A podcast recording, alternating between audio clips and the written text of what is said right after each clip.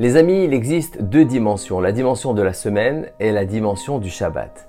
La dimension des six jours de la semaine relève du concept d'Esav. C'est un système articulé autour du corps, du fini, du physique, de la production et de la rentabilité. En d'autres termes, c'est la loi du plus fort. On pourrait exprimer ce système à l'aide d'une pyramide.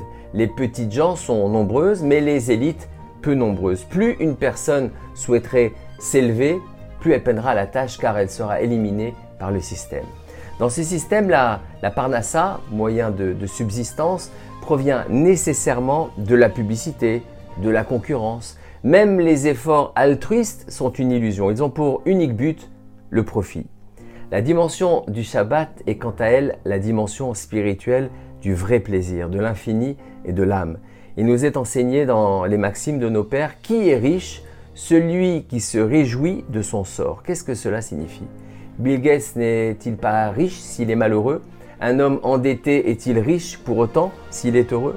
Sort en hébreu se dit également part, c'est-à-dire que la richesse, c'est chercher sa propre part dans ce monde, sa spécificité, sa façon de révéler Hachem dans le monde. C'est aussi chercher sa propre façon de faire ce que l'on aime, que ce soit cuisinier, médecin ou menuisier, un médecin, ce n'est pas quelqu'un qui a fait des études de médecine, c'est une personne qui est faite pour être médecin et qui va faire des études de médecine pour devenir ce qu'il est déjà à la base et en potentiel.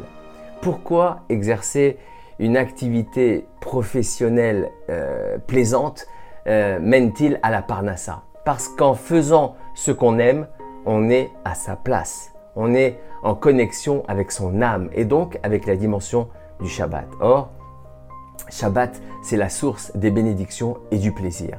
Il est dit qu'Hachem nourrit toutes les créatures depuis les animaux à cornes jusqu'aux œufs d'époux.